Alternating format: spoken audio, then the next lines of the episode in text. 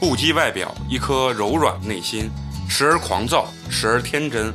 此生某一时、某一刻、某一人，离奇怪诞，怎料都是人生路上的故事。欢迎收听八年级毕业生。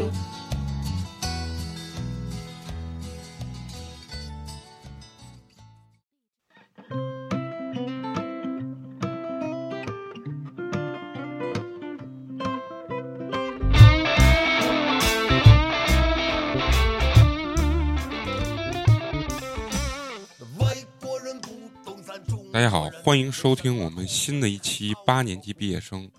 我依旧是你们的好朋友美工，你们好吗？大家好，我是来拯救这个节目的秋口。啊，非常高兴啊，也非常的遗憾。为什么呢？本身呢是想叫大家一起来嗯录音的，但是呢，由于大家都知道最近的这个肺炎的这个疫情非常的严重，所以呢，西安的大多数的这个小区呢都已经叫什么封区了，就是只有业主能进来。所以呢，今天就只有我和秋口呢啊来给大家嗯录音。首先呢，我是想说，在这个大家都非常恐惧的一个呃节点上呢，我们作为最普通的老百姓呢，呃，能为社会做的最大的这个贡献，就是好好的待在家里啊，少往外面跑。虽然说在这么紧张的一个呃整个氛围之中啊，就是我呢想和大家就是聊上五块钱的，聊聊呢这个相声的这个事情。啊，因为可能很多嗯，这个听众呢不知道，就是我啊，美工啊，其实之前一直是一个业余的啊，说相声，对相声演员啊，所以说呢，既然是相声演员，我就需要呢重新介绍一下我自己啊，做一个简单的自我介绍，我是咱们八年级毕业生的相声演员美工。啊，在此呢，新春佳节，我要祝大家所有的听众呢，在今后的生活中是一帆风顺、二龙腾飞、三阳开泰、四季平安、五福临门、六六大顺、七星高照、八方来财、九九功成、十全十美、百事顺心、千事吉祥、万事如意。好，好，秋口非常的捧场啊，就想聊聊相声这件事情呢。相声其实在这两年怎么说呢，越来越的火。啊，因为确实要感谢这个郭德纲啊，郭先生啊，把这个相声带领到了一个史无前例的这一个高度。基本上在相声这 近两百年的历史之中吧，我觉得两百年了吗？啊，对对对，近二十年期间啊，是真的是相声一个非常蓬勃发展的一个啊一个过程，已经达到一个非常鼎盛的一个啊时期了。也就是因为我听过嗯郭德纲。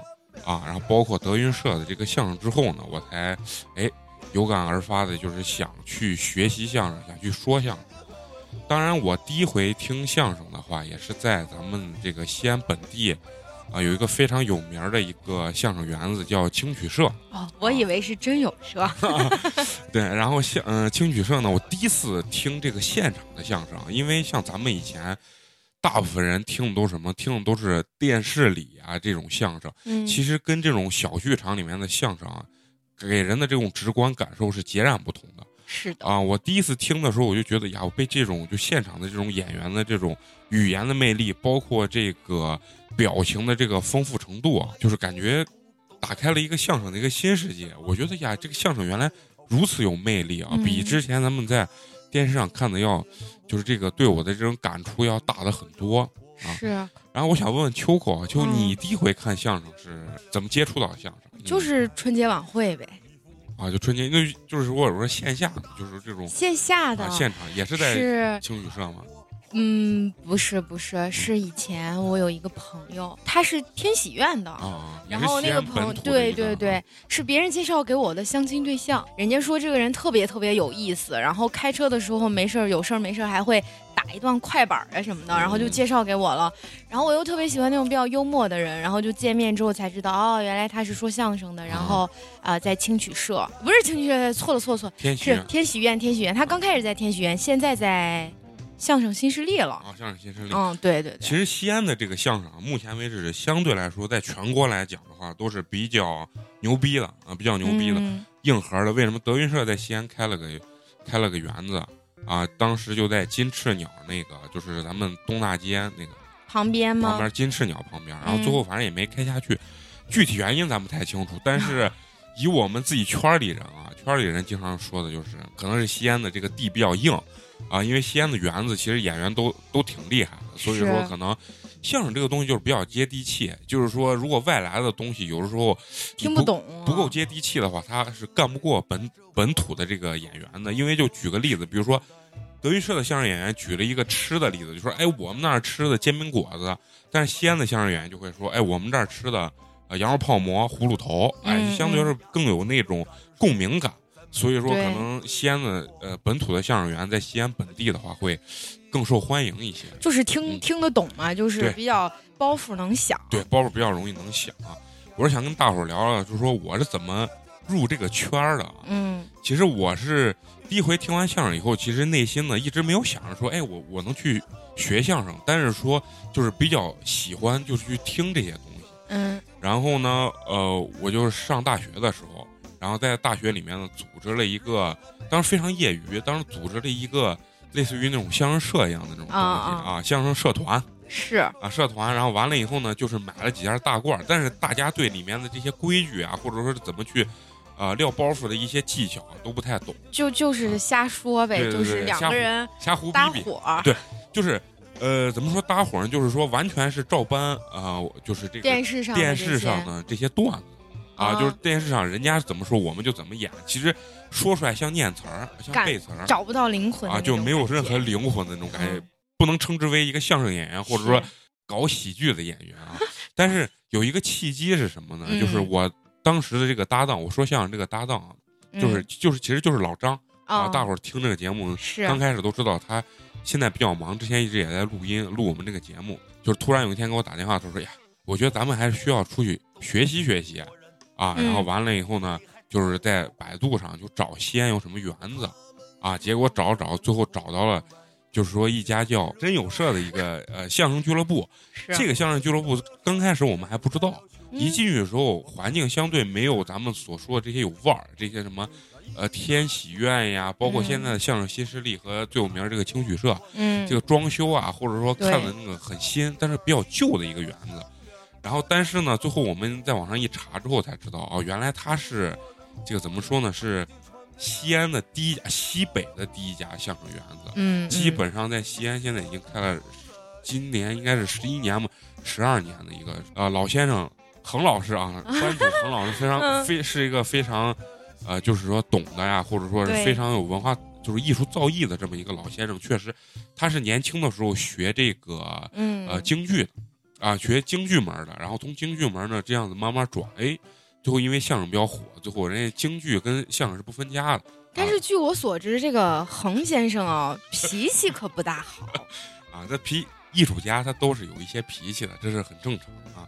就有的时候可能私底下口碑不太好呀，或者什么。可能就是他的这个脾气造就了现在西安其他家的这些相声社。啊，这个东西咱也不。不一一讨论啊，不一一讨论。然后这个东西呢，就是说，当时我还记着，我第一回去面试的时候啊，还面试呢。对，面试的时候，然后当时我记得是班主和一个当时现在也在这个青曲社说相声比较有名的一个相声演员叫神龙，两个人坐在这个前台这个地方。然后我一进去，我就说：“哎，呃，您好，我那个想来咱们这儿学相声。”那你们投简历吗？当时不需要投简历，但是现场有一个面试。然后当时恒老师呢就跟我说，说是是这样的，我跟老张两个人说，是这样的吧？你那个什么，呃，你去给我们讲个笑话，啊，讲一个笑话，我看看你们俩有没有这个喜剧的天赋啊，有没有表演？这个你俩一气儿一气儿去的啊？对对对，然后有没有表演这个欲望？然后完了，我往那一站，我讲了一个什么笑话？就是企鹅洗澡这个笑话，啊，我就问他，我说。就是说，我问恒老师，我说：“您知道这个企鹅为什么只有肚皮是白的？”然后恒老师说：“不知道。”我说：“因为啊，它手比较短，洗澡的时候只能够到自己这个肚皮。”您说着都已经开始洗自己了哈。啊，所以说只有这个什么呢？只有这个肚皮是白的，剩下的地方都是黑的。然后当时完了以后，恒老师一看，恒老师哟，你这个不错，表演欲还是可以的啊。然后就问我和老张说：“你们俩嗯，哪个人是逗，哪个人是捧？”我就说我比较适合逗啊，然后老张呢比较适合捧。老张比较稳啊，两百多斤的一个胖子，也比较像孙越。当然，我长得并不像岳云鹏 啊，是是是，长得有点像这个这个相声界的金城武啊。不是不是吴彦祖吗？都都可以都可以啊。然后呢，然后这样子呢，就也算是刚开始入了门了吧。然后完了以后呢，前几次呢是怎么样呢？就是要到人家。就老师家里头，因为我们属于没有拜师的，我们没有拜师呢。相声门里面叫什么呢？相声门里面叫海清，啊，海清就是没有老没有师傅，只有老师的，对对对，没有拜师的，这叫海清。所以说我们当时属于就是海清，然后到人何老师家里面去。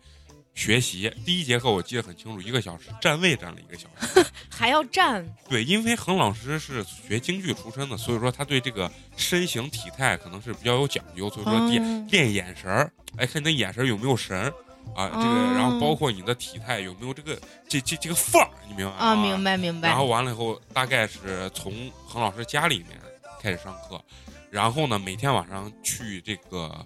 社里头帮忙，就是他们擦桌子。啊，对他们演出，然后我们人家老演员演出，我们我和老张呢，就是给人家端茶递水啊啊，然后端茶递水，完了以后就是在坐在后面去看人家演员是怎么演出的，是就是就是学习临摹嘛，对，就是学习看怎么去演这些东西，大概是呃学了可能几个月的时间吧，啊突然有一天，然后恒老师就说呀，下周呀，呃，这个周二周三人比较少，你跟老张准备。上台演一场，当时我特别紧张啊，我就觉得，我才学了这点，我能上台吗？因为底下都是观众啊，我很紧张。为什么？首先说，为什么我们这么快能上台的最大原因是不是说人少对？不是说我们有天赋，是因为演员演员比较紧缺。因为那个点儿的话，我看是当时青曲社刚刚起来，其实西安的这个园子不是很多，像天喜院呀，包括这个西安的相声新势力。都还没有出头呢，是知道吗？就是呃，那个演员也比较少，当时西安的演员，所以说，呃，也演员也比较紧俏，所以说我们很快就能上台了。我还记着我第一回上台演的段子叫什么？叫这个打灯谜，是一个非常传统的，这个我听过啊，非常传统的一个相声段子。是啊，我记得很清楚，当时是九分钟的一个演出，我和这个老张呢死刚死口。呃，九分钟的时间，死刚死口，就是一个字儿都不会错，底下背的呃结结实实的，嗯，然后一个词儿一个一板一眼的，然后就在台上去说这些词儿，嗯，然后九分钟效果还是整体效果还是不错，但是因为人少嘛，我的人还是可以啊，还可以，但是现场呢，当时我们。就是整个这个怎么说呢？就是非常紧张。我九分钟演完之后，我整个那个裤腿大褂大褂里也没有尿啊，大褂里头的这个这个什么呢？我们穿的是灯笼裤啊，大褂里面这个裤子基本上就已经全部湿透了。我首先我湿透了，老张满脸的汗，然后两个人都非常的紧张，但是整个效果还是不错的。然后基本上第一场演出，哎，我们就很安稳的演下来。是接接就考核了是吧？对，接着后来呢，我们就是。演过这么几场之后，我们慢慢就熟悉舞台上那种感觉了。嗯，然后也开始学习了新的段子啊，包括一些，然后慢慢的我们就成为了一个就是可以正常演出的一个演员。其实这就是大概我一个入这个相声门的这么一个一个整整个一个过程。然后除了聊聊我说入门这个东西，我还是想聊聊个相声这个里面的一些规矩，因为相声其实它是一个比较老的一个东西，它比较讲究师承关系。啊，师承关系。什么叫师承关系？就是说，它是属于不是像那种合同制，不是老板和员工的关系，而是师徒的这种关系，所以它比较讲究辈分，啊，比较讲究辈分这种东西。啊，主要相声这个分辈分呢，其实老一辈儿的人呢，他就相当于咱们现在比较熟知的呃德云社的这个辈分，嗯，他是按这个云鹤九霄龙腾四海这一副对联儿，整个八个字儿分这个就是辈分。你就像岳云鹏。然后烧饼是朱云峰，啊，然后包括他的那个呃，原来岳云鹏那个搭档栾云平，这个是云字辈儿的，然后包括他有鹤字辈儿、九字辈儿的，这样子就是按这些字儿一代一代分下来。然后其实，在最传统的相声里面，老一辈的这这帮呢，他也有呃一个辈分，就是叫德寿保文明啊，就是包括那个呃德字辈是最老的一辈儿，包括寿字辈儿。呃，我学相声这个恒老师呢，他就是文字辈的一个老先生。文字辈儿一个老，他都他们自己都会有艺名，很多人觉得这个，比如说会会说这个“云鹤九霄，龙腾四海”这个字儿到底是怎么分出来，有什么讲究？是包括这个传统这个相声里面这个德寿保文明，这个是怎么分的？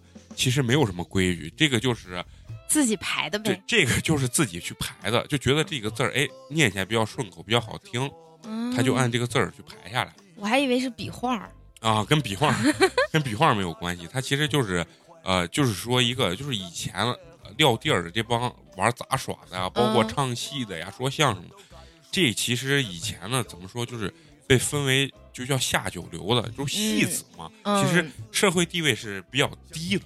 通过我个人理解，他们会给自己相对来说，就是营造出一种哎，呃，有点还是挺有讲究的，对，比较有讲究的这种东西，然后让自己哎形成一个圈子，形成一个派别。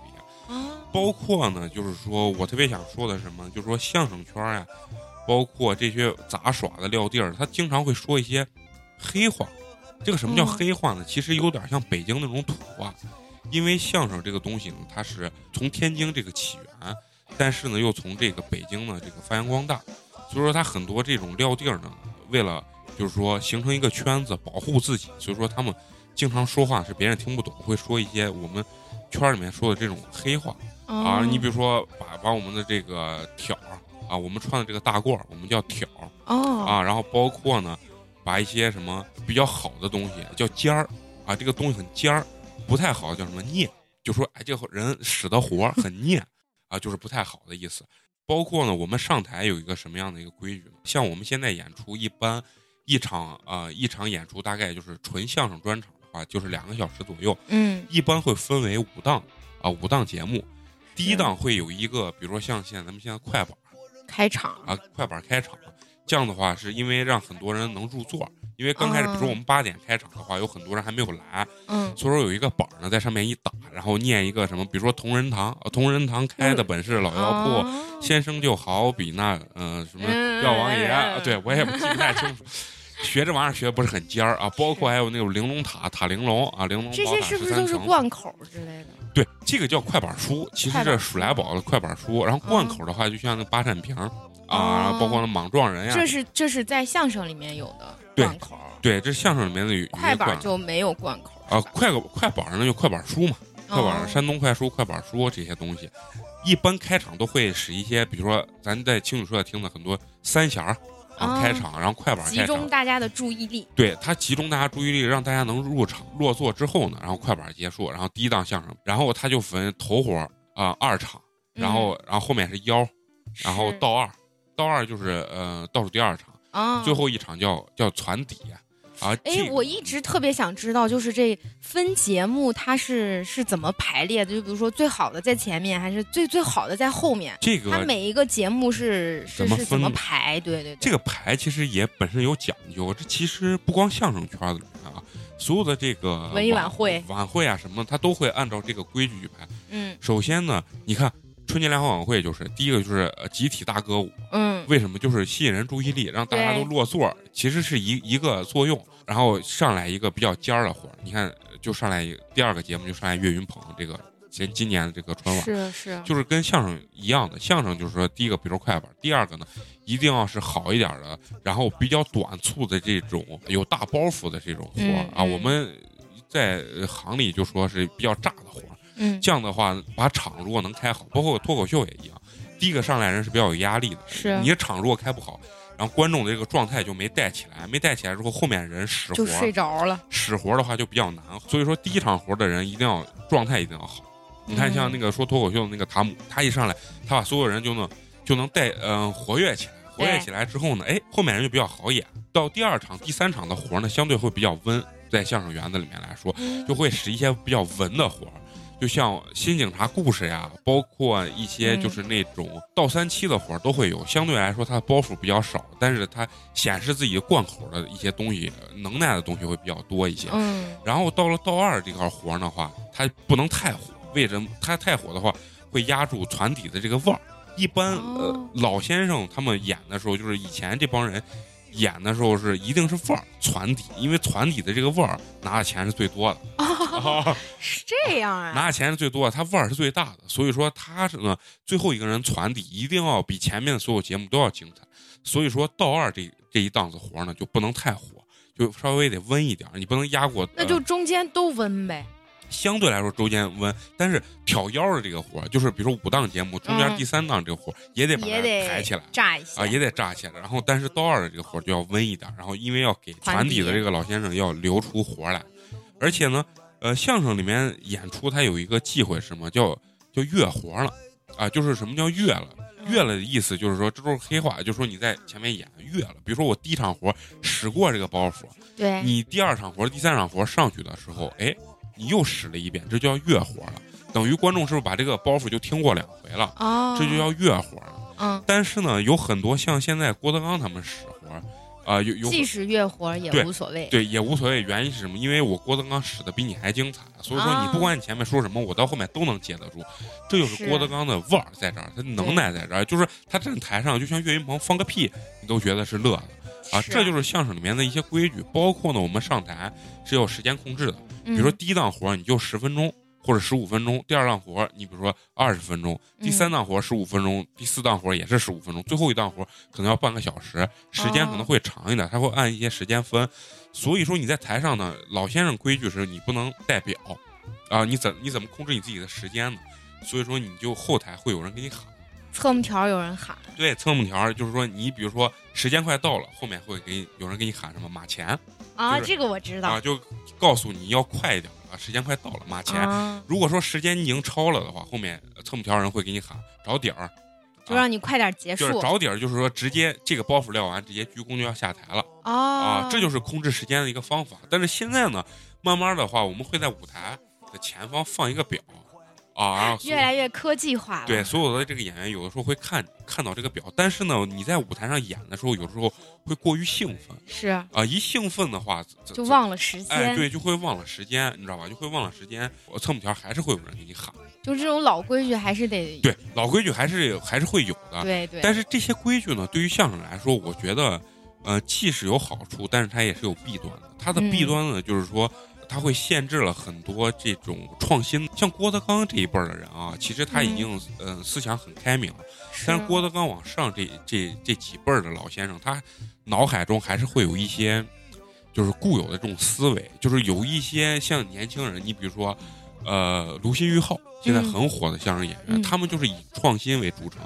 郭德纲是很赞同这种东西，他认为相声不往前发展，毕竟是死。对他毕竟是要灭亡的，所以说他很鼓励这些年轻人去创新这些相声。但是有一些老先生呢，他就觉得，哎呀，相声这个东西就像卢鑫玉浩，他们老觉得卢鑫玉浩说的不是相声，说难听点就是侮辱或者说诋毁了相声这个东西。但是从我个人来讲的话，我认为这个相声呢不能呃太过于形式化，它是需要打破这些形式，然后有一些更新的元素或者说更新的形式进来之后，相声才有可能往前发展。啊，你包括于谦也会参加一些这个呃脱口秀类类型节目的这些评审啊，嗯，他也不会抵触啊。比如说你说脱口秀的，我就瞧不起你，你没有任何文化底蕴或者什么东西。我们相声是有这个呃积淀的啊，他不会这样子。因为如果你过于的这个怎么说呢，过于的局限于这个形式化的东西的话，这个相声往前走是走不长的啊。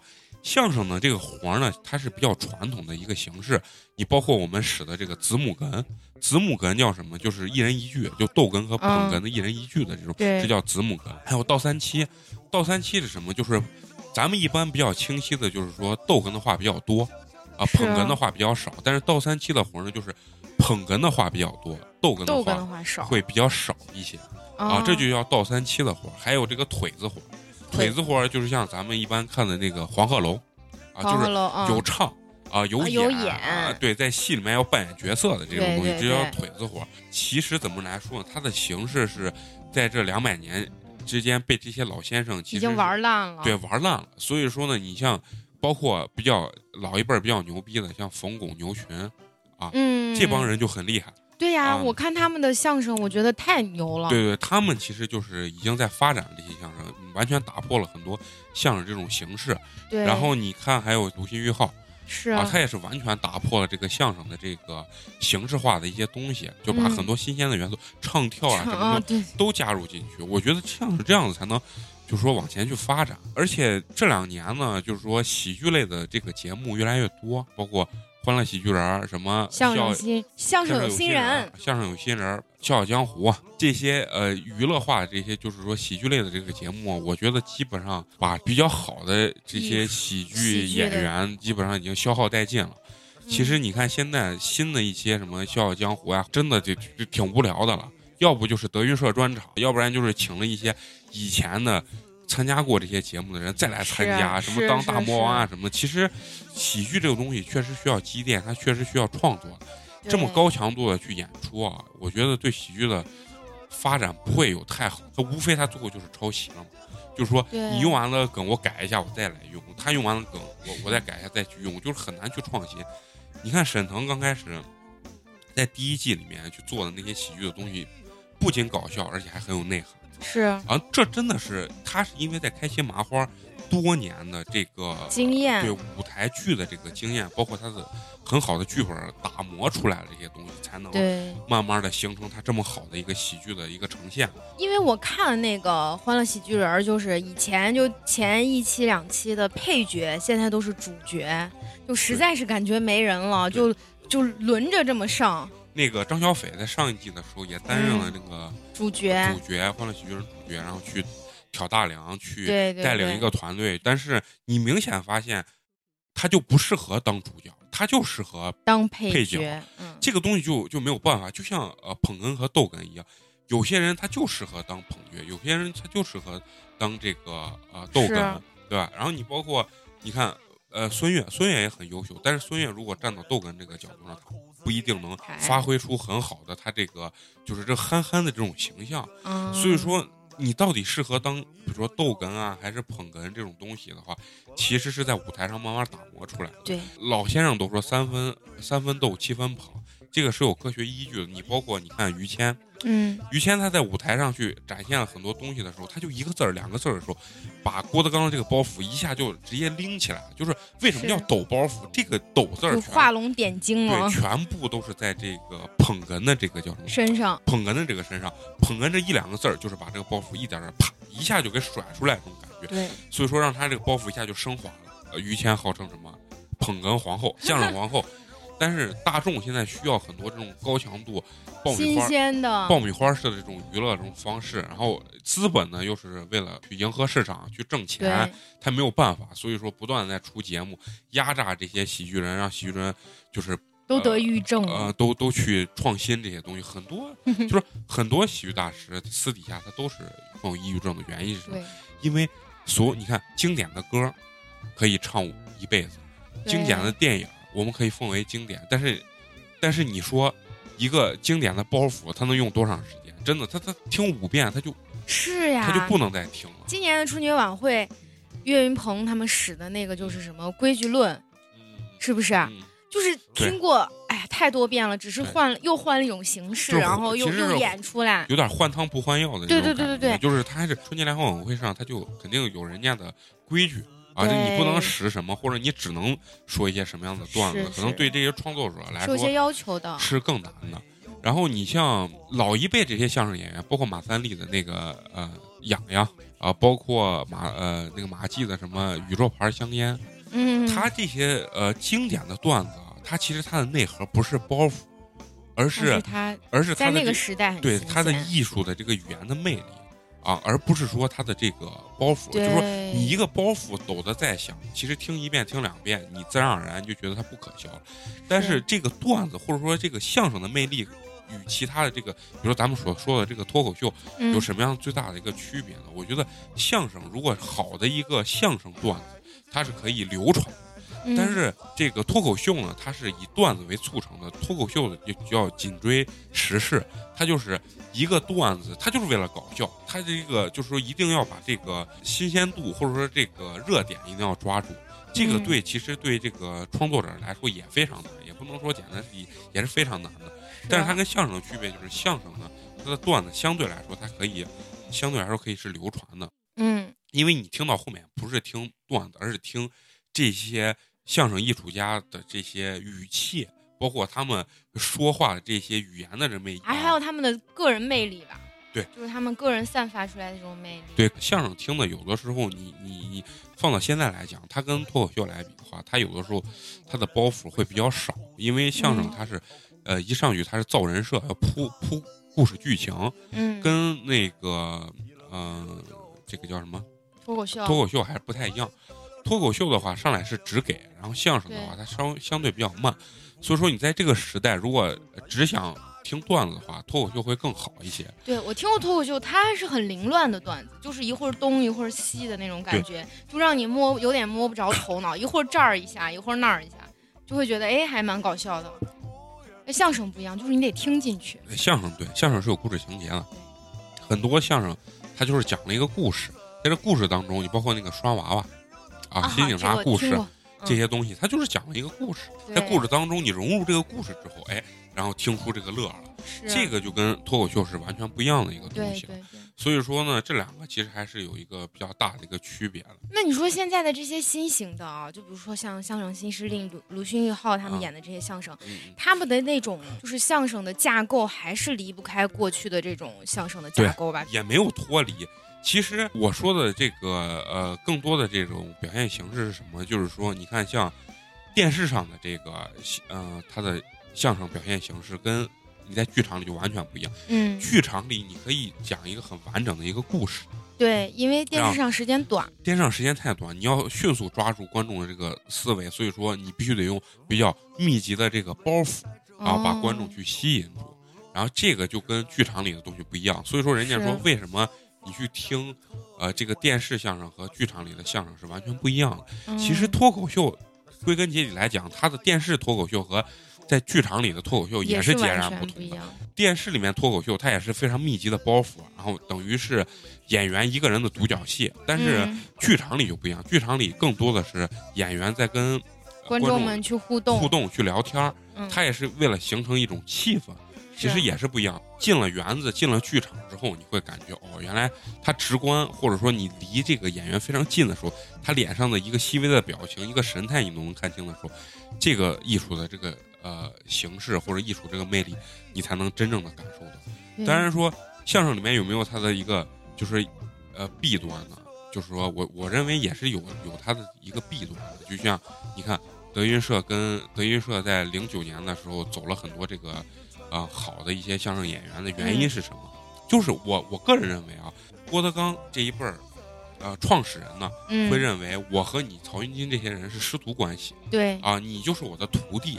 但是可能曹云金呢会认为，呃，在这个新的时时代下，我更认为合同是比较呃，就是说，呃，更信任合同制的这种东西。对对。所以说呢，拜师这块呢，我又想讲到，就是说，咱们嗯，这个相声里面讲究一个师承，师承呢，它就会分为银宝带。什么意思？银宝带三三种师傅，就说你，比如说你。秋口拜我美工为师，然后你需要有一个引师、一个宝师、一个代师。引师什么？就是引荐你。啊，比如说我是老先生，我跟你你秋口就不认识。嗯。但是呢，你可能认识，比如说你认识老张，老张说：“哎，我作为秋口的这个引荐的人，嗯，然后把你带过来，你就是他就是你的隐师。”对。然后保师什么？就像你保媒一样，保证人一样。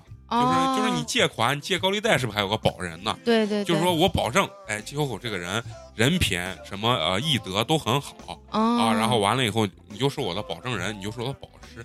代师是什么？就是说，比如说呃，我作为你的师傅，如果说是不在，或者说是我比较忙没有时间教你的话，这个代师呢，就是说由代理对由他负责来教你。这个就是相声里面的这个银宝带，他是对这个师承的关系是非常的。有有这个讲究的，包括三节两寿，像咱们的这个，呃，春节，啊，然后包括中秋和端午，这就是三节两寿呢，就是师傅和师母的生日，生日就三节两寿。然后你作为徒弟的话，就要去看。然后呢，呃，就是说师承里面也讲究这个三年学艺，两年效力，就是说你在师傅这儿跟师傅学三年，出师之后呢，你剩下两年所挣的钱。这两年对都是给师傅的，师傅只管你吃喝住，啊，这就是老年间的这个师承的这种关系，啊。然后但是现在很多人不会去遵守，是吧？因为现在这个时代是有改变的，好与不好，我我没有办法评判啊。但是现在就是说，时代发展比较快。德云社呢在零九年，我觉得他遇到这种风波，肯定是跟这种传统与现在的这种文化的创击是很有关系的。可能老一辈人就认这个死理儿，三年学艺学艺，两年效力。但是呢，这些新一辈的这些学学生呢，包括曹云金他们，可能更认为我跟你就是合同制的关系。对。所以说，两个人在这方面可能就出现了很大的这个，就是有代沟。对，有代沟。对对对，就是有代沟。而且呢，我在相声这个圈子里面待的时时间也不算也不算长，但是呢，我我会觉得，呃，怎么说呢？有有一个什么有有一个弊端啊，就是说陋习吧，有陋习，就是说。相声学相声人之间有点互相互相看不起，就说觉得你说的那玩意儿，那那能叫个玩意儿吗？嗯，我说的这个玩意儿才叫玩意儿，你知道，就有点这样子。就是我们在说相声里面有个段子是什么？说人家演舞台剧的瞧不起这帮演电影的啊，说舞台剧呢才真是考验演员的这个基本功的东西。对，瞧不起这帮演电影的，演电影呢可瞧不起这帮演电视剧的 啊，然后演电视剧呢是瞧不起什么？瞧不起这帮演小品的。演小品呢，瞧不起这帮说相声；的说相声呢，互相瞧不起 啊。所以说，这就是相声里面只能去其糟粕，取其精华嘛。嗯。然后也是在慢慢的发展。当然呢，郭德纲也也曾经说过，就说他是相声的守墓人，就是说到他这一辈儿，他觉得相声就算完了啊。因为这个东西怎么来说呢？就是说，如果说相声还是固步自封，在传统里面不停的去。呃讲究这个形式的东西的话，我觉得相声可能也就快完了，因为相声现在是一个非常鼎盛的时期，是啊。然后咱们老话说的什么，就是物极必反。如果相声能打破更多的这个，呃，老一辈的这种说形式化的这种东西，彻底的让所有的从事相声艺术的这些人呢，能排除这些就是偏见，能容纳更多的这个新鲜的元素到咱们的这个相声里头的话，我认为相声的这个。路线还是很长的，行吧？那咱们今天就聊这些啊。然后呢，最后呢，还是要说要关注我们的微信公众号“八年级毕业生”，八呢是数字的八。最后呢，我还是要说啊，希望大家能在家里呢少活动啊，然后我们能为祖国做一份贡献就做一份贡献啊，就这样，好，拜拜，下期见，